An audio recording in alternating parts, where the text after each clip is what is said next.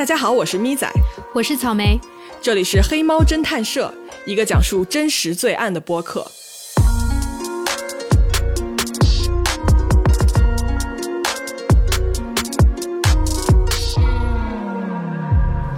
Hello 啊，各位，今天我们想讲的这个案子，让我有一点怀疑啊，我到底是在做真实案件，还是在做灵异案件？因为这个案子呢，就让人感觉说，嗯，哎，就是那种完全不可能的案子，就是全世界网友加起来都没有给出一个结论，这么一个奇怪的案子。嗯，今天这个案子呢，我感觉哈是告诉我们一个道理，就是不管是男生还是女生，出去喝酒的时候都一定要好好保护自己。嗯，对。那好，我们开始吧。嗯，时间呢，我们来到二零零六年的春天。地点呢是美国的俄亥俄州的 Columbus，这个地方啊有一个叫做俄亥俄州立大学的学校，是一个非常不错的学校。它呢坐落在市中心，你知道啊，一个在校人数五六万人的大学，周边呢就一定有很多跟大学生相关的餐厅啊、酒吧啊什么的，对吧？对对对，以前我们大学附近也特别多好吃的好玩的，就是什么配套设施都特别齐全。嗯，那我们今天的故事呢，就从这个大学附近的酒吧。开始，这是二零零六年三月的最后一天，当天呢是礼拜五，学校呢放了春假，学生啊就一窝蜂的就出去玩耍。说起呢，美国大学生惯用的一个庆祝方式啊，无非就是喝酒啊、蹦迪呀，对吧？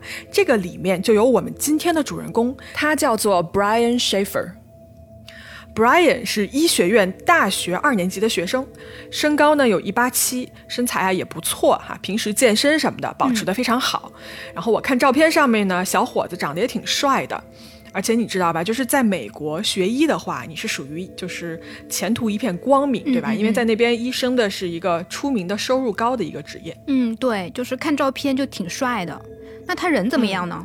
大家呢对他的评价都非常好，说 Brian 啊平时是一个非常有正形儿，对吧？上进，然后很有责任心的这么一个人。嗯，他呢有一个在一起很多年的女朋友，叫做 Alexis，这两个人相处的非常好，而且啊大家都非常心知肚明的知道说 Brian 早晚要跟 Alexis 求婚。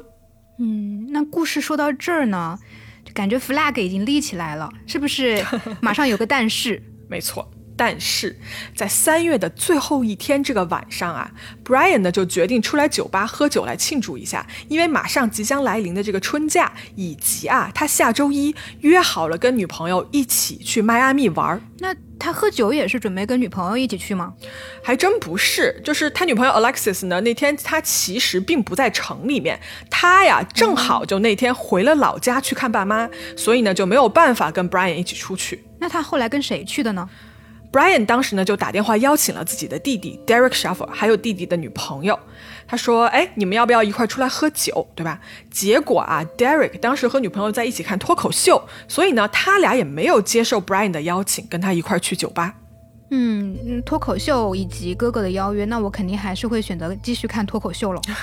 话是这么说啊，可是殊不知，这个决定也就成为了弟弟 Derek 一辈子最后悔的一个决定，因为接下来在这天晚上即将发生的事情，将成为困扰非常多人的一个谜团。谜团。对，那天呢，Brian 跟他以前的室友，这个室友叫做 Clint，这两个人一起就最后约上了，然后他们俩呢就一块到了一个叫做 Ugly Tuna 的酒吧。这个酒吧的名字我真的印象非常深刻，它翻译过来叫做“丑丑的金枪鱼”。反正我就是第一次听到，我就立刻记下来了。然后这个酒吧呀，它是在学校附近很有名的这么一个酒吧。你知道，就是大学城附近的那种酒吧吧，它不是那种就是定位特别高档的一个一个地方，对吧？它就是比如说酒非常便宜，大学生也能喝得起。然后呢，酒吧里面音乐非常吵啊，非常大声的那种地方。对，就那种声音巨大、说话全靠吼的那种。对。大概晚上那天十点多的时候，Brian 呢就给女朋友 Alexis 打了一个电话。在这个电话里啊，Brian 说话呀什么的都非常的正常。嗯，那他们聊了什么呢？就说了一些就是随便的内容啊，比如说啊你在干嘛呀什么之类的。他还说到就是很激动，下周就要飞迈阿密了，感觉他很期待的样子。简短的电话挂了以后呢，Brian 就跟这个 Clint 两个人继续去喝酒庆祝。在喝了几杯以后啊，这两个人决定离开，去附近的别的地方再去喝几杯，就是去另外一个酒吧续摊儿。对，在那里呢，他们就碰上了 Clint 一个朋友，叫做 Meredith。于是啊，这三个人就一起开始喝酒聊天。据说是喝了好几杯 shots 之类的，就是那种一小杯一小杯的纯酒，嗯嗯，就劲儿还挺大的。反正我这种不太能喝酒的酒量，就没两杯我估计就倒下了。在喝到有一点点微醺、有一点醉了以后呢，三个人决定重新回去 Ugly Tuna。嗯，丑丑的金枪鱼酒吧。对，回去了呢，接着喝吗？嗯，因为这会儿啊，才晚上十一点钟。你想，对二十多岁的大学生来说，对吧？十一点可能就是真的是夜幕刚刚拉开吧。反正，嗯，对我 我这种老年人可能要起来嗨。对对对，像我十一点，我真的分分钟陷入了昏迷。对，再喝点酒，八点就能八点就能睡觉。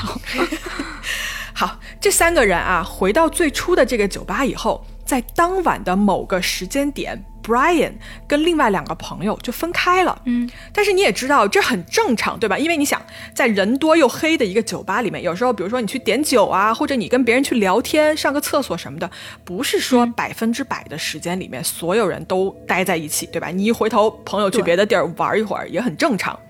但是不正常的事情就来了，不正常的事儿。对，Brian 啊，再也没有回来找过 Clint 和 Meredith。直到最后一轮酒点完，酒吧已经开始收拾。本来就是很黑啊、很暗的那个，呃，场地，它的灯光都全部亮起来了。这个时候，Clint 和 Meredith 就发现说：“哎，人呢？就是这会儿都还没有出现。”于是他俩就开始找人。首先打电话没有反应，然后酒吧里面每个角落都找了，男厕所什么的全都没人。于是啊，Clint 他们就觉得说，是不是 Brian 提前自己回家了？他家是住附近吗？嗯，挺近的，基本上就是走路的距离就可以回到家。所以两个朋友就想说，他是不是在某个时刻觉得自己就是喝多了，或者是难受什么的，就直接从酒吧溜达回去了。然后大家这么一想吧，说哦，那也许吧。于是呢，就没有再找下去。呃，这两个人就各回各家，就去睡觉了。头一天晚上就这么平静的过去了。第二天周六的早上，大家也觉得啊，就没什么事儿。你想，毕竟前一天晚上喝多了嘛，你睡过头啊什么的都可以理解。所以 Brian 没有出现，大家也觉得没有什么问题。直到有一个人开始觉得不对劲，谁呀？Brian 的女朋友 Alexis。哦，那他怎么意识到出事儿了呢？从头一天晚上十点，你记不记得 Brian 打了一个电话给女朋友，对吧？但是从那之后，他就再也没有任何消息了。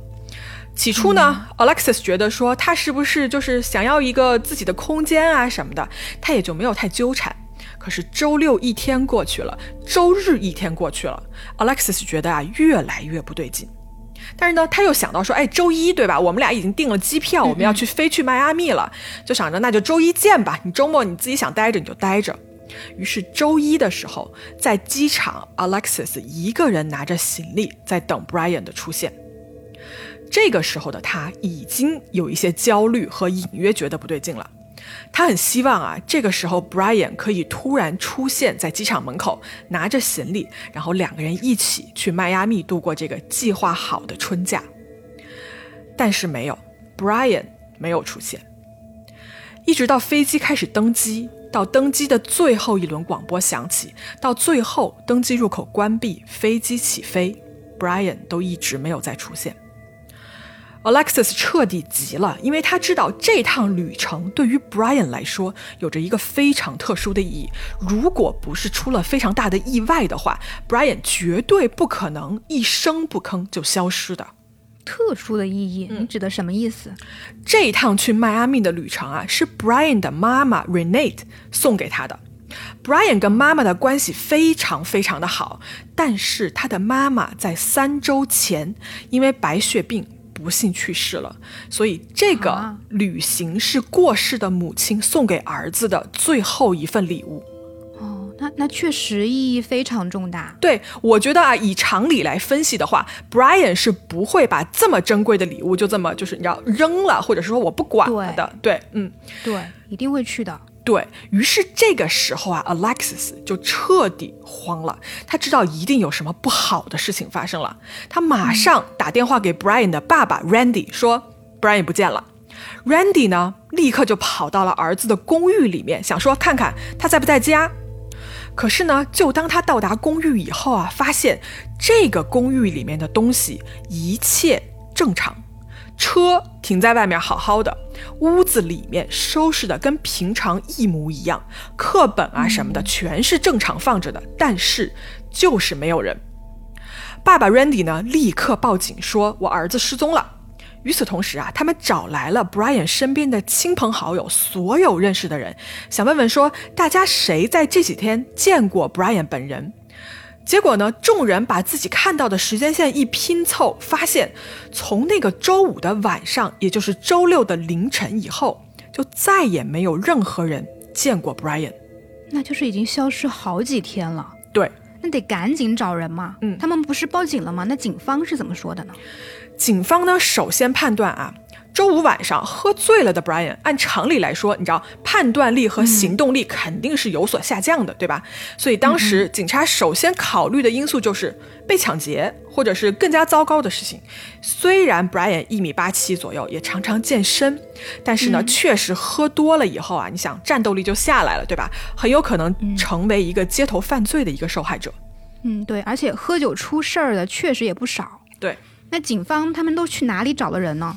警察呢，他们同时找了，比如说当地所有的医院啊、收容所啊等等，看看有没有说体貌特征跟 Brian 相近的人，在当晚或者这个周末被收进来，但是没有一个都没有。这个时候，媒体也加入了进来，消息呢登了报纸，并且大街小巷都贴满了 Brian 的寻人启事。问题就奇怪了，人啊就是这么消失了，并且以往很多案件都会有。热心市民，对吧？过来提供线索什么的，比如说我在哪里看过一个什么什么样的人啊，你们去查一查。但当晚关于 Brian 的行踪，没有任何一个人出来提供任何一条线索。嗯，哎，等一下，这个酒吧是不是有监控啊？查查监控呢？是，这个就到了本案最奇怪的地方，也就是这个监控视频。监控怎么了？OK，当晚的监控视频啊是这个样子的，在大概十一点一刻的时候，就跟我们之前说的一样，Brian 呢跟两个朋友，对吧，Clint 和 Meredith，他们三个人一起再次回到了 Ugly Tuna 这个酒吧。嗯，接下来啊，他们被监控器拍到，他们三个从电梯上来，Brian 站在最前面。Clint 和 Meredith 在他的后面站着，你也可以从视频里面看出来啊，Brian 当时他其实不是特别的醉，因为你能看到说他走路啊什么的都是正常的。随后呢，监控就拍到了三个人一起走进去了酒吧，然后你记得我说了，在某一个时刻，Brian 跟朋友们分开了，对吧？嗯，对，记得。嗯，这个时候警察就想说，那有没有可能分开了以后，Brian 就是自己走出去了？所以他们呢就想通过监控看一看，说 Brian 是什么时候走出去的，然后出了酒吧以后往哪个方向走了，然后他们想以这个为线索来找他下一步去了哪里。于是呢，在监控镜头下，Brian 再次出现了。当晚凌晨一点五十五分的时候，在监控画面的一个角落里啊，我们可以看到 Brian 的身影。他在电梯上来的那个尽头那边站着，也就是酒吧的一个门口。他呢在跟两个女孩聊天儿。大概一到两分钟之后，他呢就从视频上消失了，因为他再一次走回去了酒吧。这一段视频我会放在公众号里面，大家可以去看一看。然后警方看到这儿也是一样的反应，他们就开始快进，然后想说，哎，那我看看他下一次出现是什么时候啊，对吧？然后他去了哪里？嗯，可是奇怪的事情就出现了，他再也没有出现在监控视频里面。嗯，那你的意思是说，Brian 再也没有从这个门口走出来过？对，最后一个画面就拍到说他走进去了门口，但是他再也没有从这个门口出来过。那这个酒吧，这个是唯一的出口吗？难道没有其他的出口吗？问的很好啊，因为我们知道酒吧嘛，你要肯定有一个后门，比如说乐队走的门啊，或者是进货啊、搬东西的门这种。对啊，紧急出口啊什么的。嗯，是这个酒吧也不例外，它确实有另外一个出口，可是这个出口通向的是一个正在施工的工地，从那里出去的话，几乎是没有路的。我自己猜一猜啊，可能是外面全是那种建筑工地的废墟或者是垃圾，又或者是土地太过泥泞。总之呢。当时警方和店主都觉得，从这个后门出去，哪怕是大白天，你是一个没有喝酒、清醒的状态，都非常难找到一条你可以好好走出去的路，更不要提说当时是凌晨两点，然后 Brian 还是喝醉的一个情况。但是这个后门的出口应该也是有监控的，对吧？哎，没有。虽然它没有啊，对，虽然它没有，但是你知道这个后门出口的附近有很多个建筑，而这些建筑上面全都是监控摄像头，它们加起来可以非常完美的覆盖这个出口的区域。也就是说，尽管它本身自己没有监控，但只要有人进出这个门，一定会被旁边建筑上的数个监控拍下来。嗯，警察呢就去查了旁边的监控。然后结果显示啊，在好几个摄像头里面都看不到任何 Brian 在当晚从这个地方出来的痕迹。警察甚至查了那天晚上所有在酒吧进出的人，是这样子的：他们把所有那天晚上进到这个酒吧里的人一个一个比对，通过监控记录显示说，这些进去的人最后全部都离开了酒吧。警方真的是一个一个人头去数的，但是。这些出来的人里面，唯独就少了 Brian，这就太离谱了吧？嗯，所以你说的是他进入到这么一个空间里面之后，就再也没有出来过了。嗯，就是说到这儿啊，我都想问，说这期难不成我们要聊外星人绑架吗？不是，我们是讲真实案件的，所以我在想啊，这个事情可能性只有两种，要么就是有人对他做了些什么，要么呢就是他自己策划了自己的消失。我们可以暂且啊，先把如何消失这件事情放在一边放一放，从为什么，也就是他消失的动机去找一找。那你觉得他是为什么会消失？他的动机是什么呢？嗯，我查了网上至今流传的非常广的一个理论哈，那就是三周前，你记得吧？就是 Brian 的妈妈的去世，极大的影响了这个人。那么大家就猜啊，有没有可能是因为他无法承受这个痛苦，而想去到一个另外的地方，重新开始隐姓埋名的一段新生活？那这个计划有点疯哎。嗯。虽然说它也是有一定道理的吧，就是重大的心理创伤很可能会完完全全的改变一个人。对，因为你想从一方面来说，医学院对吧，学习压力非常大，而且呢，后期他妈妈的病情是非常非常重的，去世的时候呢，状态也非常糟糕。我猜有可能是压倒骆驼的最后一根稻草。但是他不是还约着女朋友去旅行吗？对，而且那个还是他妈妈送给他最后一份礼物，难道不应该旅行完之后再再消失吗？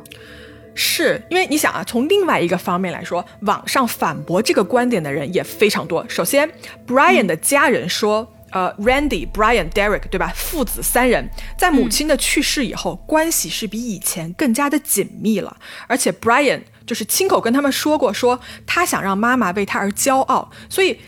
我觉得啊，他是一个向前看的一个积极的态度来面对这件事情的。另外，大家都知道他想向女友 Alexis 求婚，哎，就是已经在计划中了，两个人已经这么好了，他会真的就这么一走了之吗？而且啊，退一万步说，你说你想亲近一下，你想自己逃避一段时间，一周两周，对吧？一个月两个月都可以，彻彻底底人间蒸发，完全扔下家人和女朋友不管，这个可能性。又有多大呢？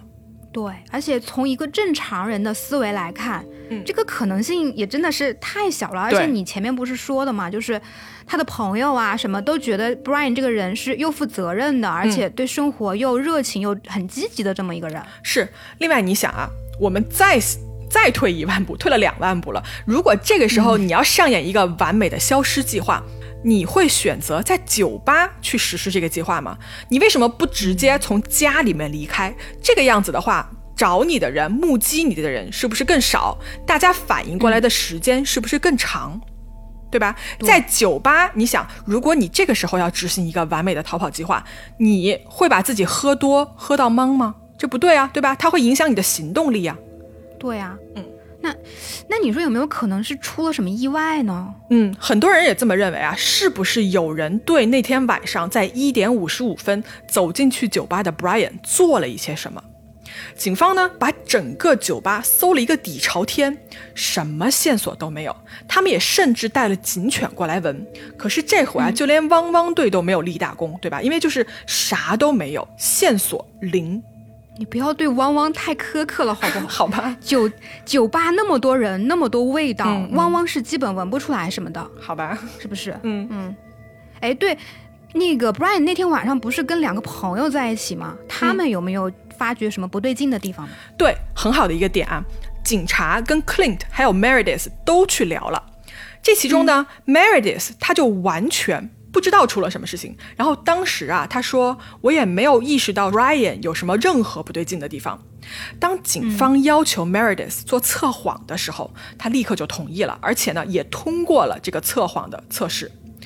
而另外一个人 Clint 却有一些神秘。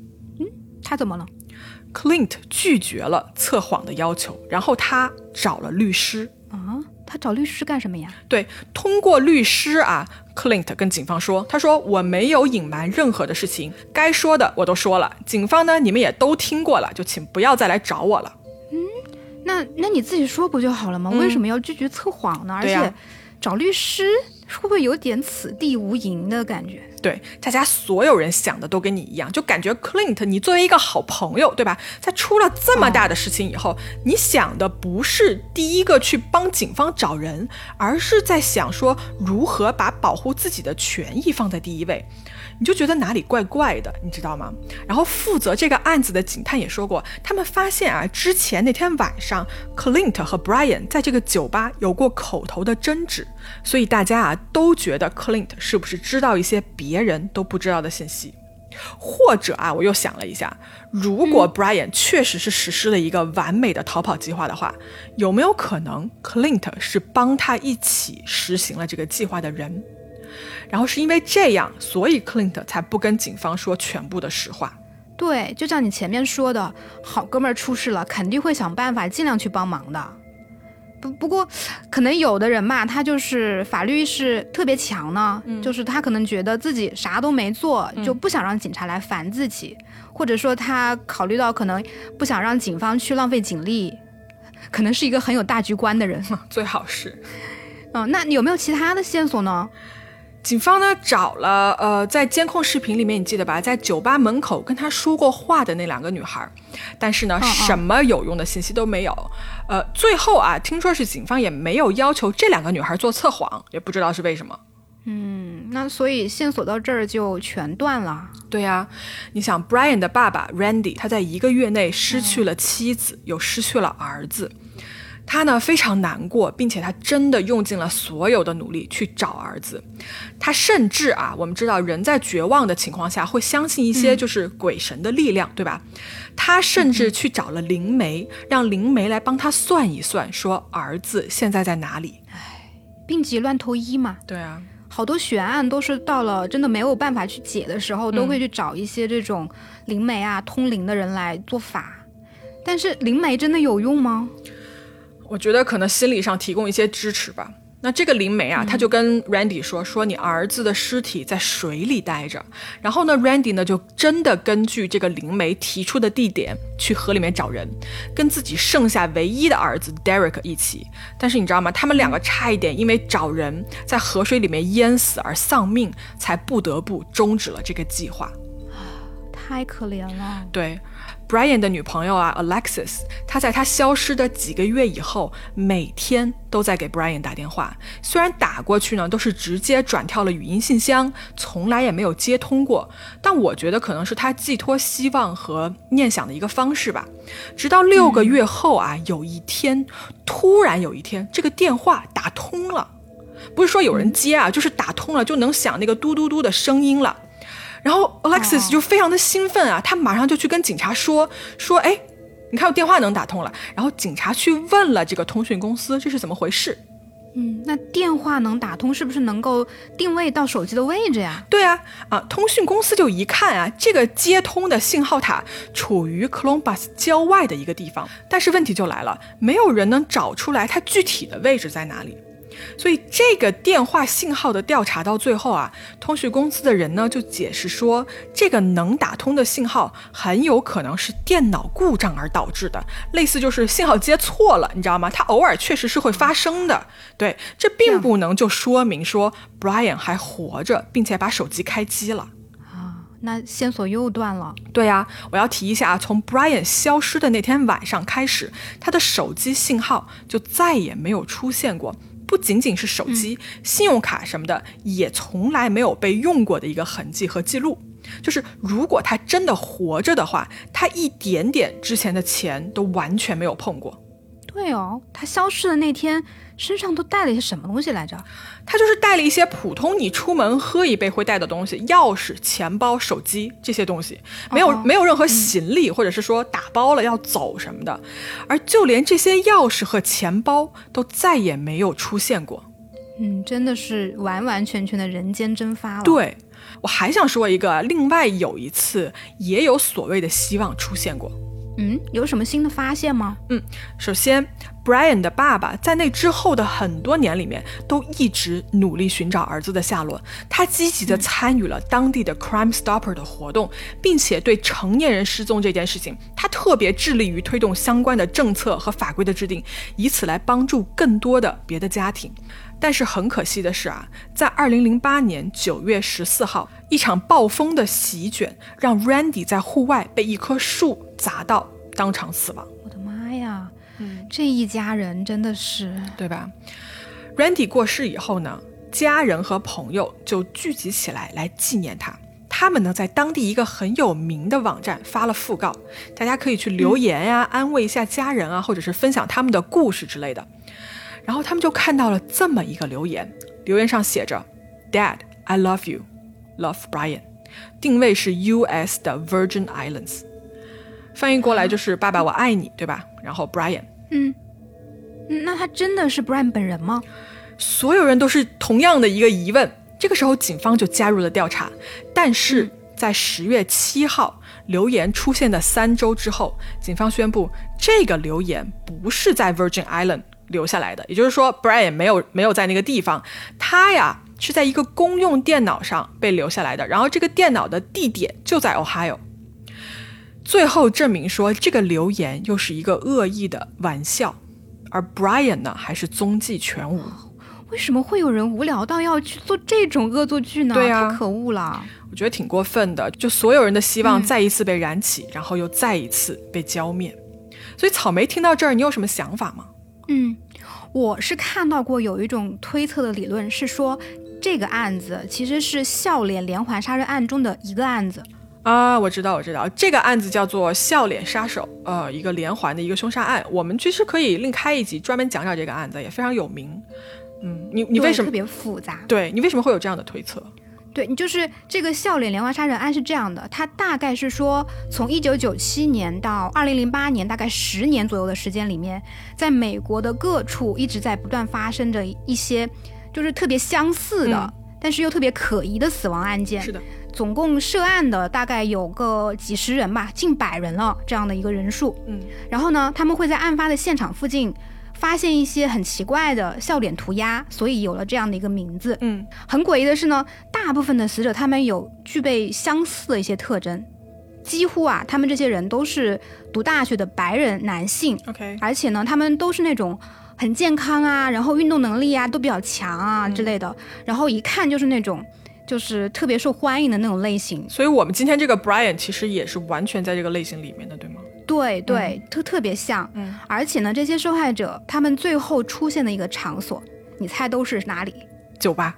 对，几乎都是酒吧。嗯，推测是这个凶手可能啊给这些受害者下药，嗯，然后再把他们带走，因为这人特别强壮嘛，你只能通过下药来制服他们。嗯，比如一九九七年的一个案子，死者是一个纽约的大学生，叫做 Patrick。嗯，他也是那天晚上去曼哈顿的一个酒吧喝酒。然后就失踪了。嗯，过了两个月之后，他的尸体在纽约港的入海口被发现。嗯，发现的时候只穿了牛仔裤和袜子，就是半身上半身是裸着的。嗯，这个案子就是被认为是笑脸连环杀人凶手的这样一个零号案件。嗯，当时法医得出的结论是认为是溺亡的，但是他的身体明显是有一些被捆绑过的痕迹，而且案发地也不是第一案发现场。不过，笑脸连环杀人案本身，它也只是一种推论，嗯，就是更加像是都市传说吧，嗯，因为没有任何证据是可以把这些案子完全联系在一起，或者是证明他是一个人呢，或者是一个组织来做的。对，我我是觉得从，比如说受害者的类型也好，案发的场所也好，以及你消失的这个方式也好，就跟这个系列的案件就挺相似的吧。嗯，但只是。差距可能只是说，Brian 目前是没有被发现死亡，或者是完全人间蒸发，就没有找到尸体，对吧？嗯。可是我查的时候也看到这个理论了。问题就是啊，Brian 的这个案子里面，在他失踪的这个附近，并且是河道的附近，从来没有发现过这个笑脸的涂鸦。哦，嗯嗯，那可能不知道，就是可能还是有一种关联吧。这所以它只是一种理论嘛。对，因为哎，笑脸杀手其实存不存在，现在一直是存疑的。嗯，对，好吧，我们知道啊，时至今日，Brian 的弟弟 Derek 他还在一直责怪自己。他责怪自己什么呢？那天晚上为什么没有答应哥哥的邀请？如果他去了那个酒吧跟 Brian 在一起，会不会事情就不一样了？但是生活呢就是这样，没有什么如果，也没有办法重新再来过了。警方在今年啊，也就是二零二一年，发布了新的画像。因为如果 Brian 还活着的话，他今年已经四十多岁了。警方呢就想让大家看一看，说现在的他长得什么样子。如果有人看到的话，可以跟警方联系。这个照片我也会放在公众号里面。当然了啊，这也同时说明啊，所有关心这个案子的人们和警方也是一直没有放弃希望的。Brian 的手臂上有个纹身，这个纹身呢是他最爱的乐队 Pearl Jam 的一个专辑封面的一个图案。这支著名的摇滚乐队呢，在知道 Brian 失踪了以后，还专门在他们 Columbus 的演唱会的时候，为 Brian 演奏了一首他们的歌，叫做 Come Back 回来。你们现在听到的就是这首歌。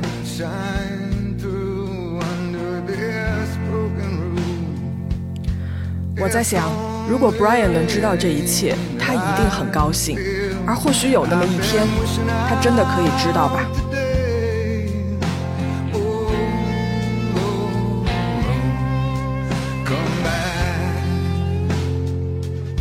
好了，黑猫侦探社，我们今天的故事呢就说到这里。